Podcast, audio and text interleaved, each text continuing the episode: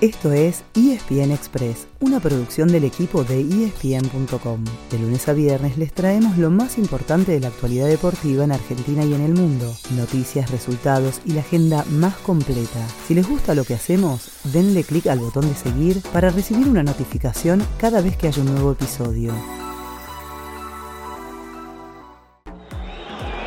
Por ahora si va con las manos vacías el equipo de Carleto. Cross, centro, es buena, buena, buena, buena, buena. Palo, gol. ¡Gol!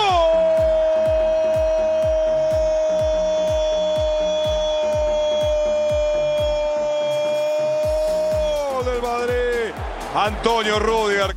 La fase de grupos de la Champions entró en su etapa decisiva. Ayer arrancó la cuarta fecha de un total de seis y dos equipos aseguraron su lugar en octavos de final. Uno de ellos fue Real Madrid, gracias a un empate agónico en uno frente a Shakhtar. El otro fue Manchester City, que también igualó, pero sin goles, ante el Copenhague. La que se complicó fue la Juventus, que perdió 2 a 0 ante el Maccabi Haifa en Israel. Encima, Angelito Di María se sumó a la lista de lesionados de la selección argentina con una lesión muscular, tal como Paulo Dybala y Lionel Messi. La Justamente estuvo en la tribuna mirando el empate 1 a 1 entre el PSG y el Benfica. Con ese resultado, ambos equipos tienen todo a favor para clasificar en el mismo grupo que la Vecchia Signora, ya que tienen 5 puntos de ventaja con 6 en juego.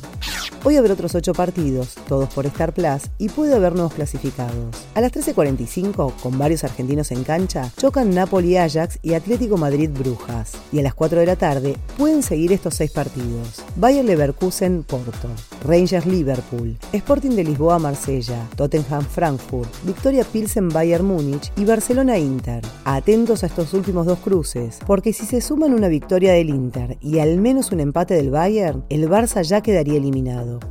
Si no les alcanza con tanto fútbol europeo, lo pueden complementar con cinco encuentros en nuestra liga profesional. A las 2 de la tarde, Aldo Civi y Banfield abren la fecha 25.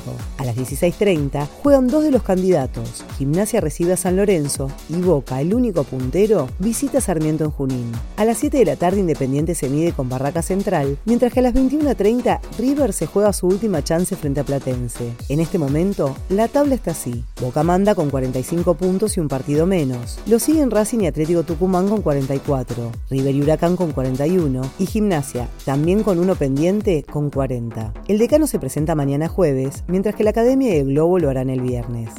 Tenemos un tema más de fútbol. Se confirmó el último amistoso de la selección argentina antes de jugar el Mundial. Será el 16 de noviembre en Abu Dhabi frente a Emiratos Árabes Unidos, cuyo técnico es el Vasco Arrobarrena. Después de ese partido, la escaloneta se instalará definitivamente en Qatar, donde tendrá su debut el 22 ante Arabia Saudita.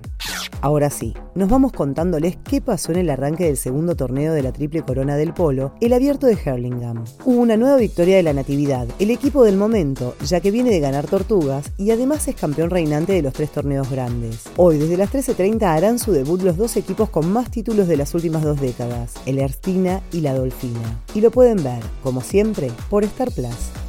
Ese fue el final del episodio de hoy. De lunes a viernes, al comenzar el día, les contamos lo que pasó y lo que se viene en el mundo del deporte. Los esperamos en el próximo episodio con mucho más ESPN Express.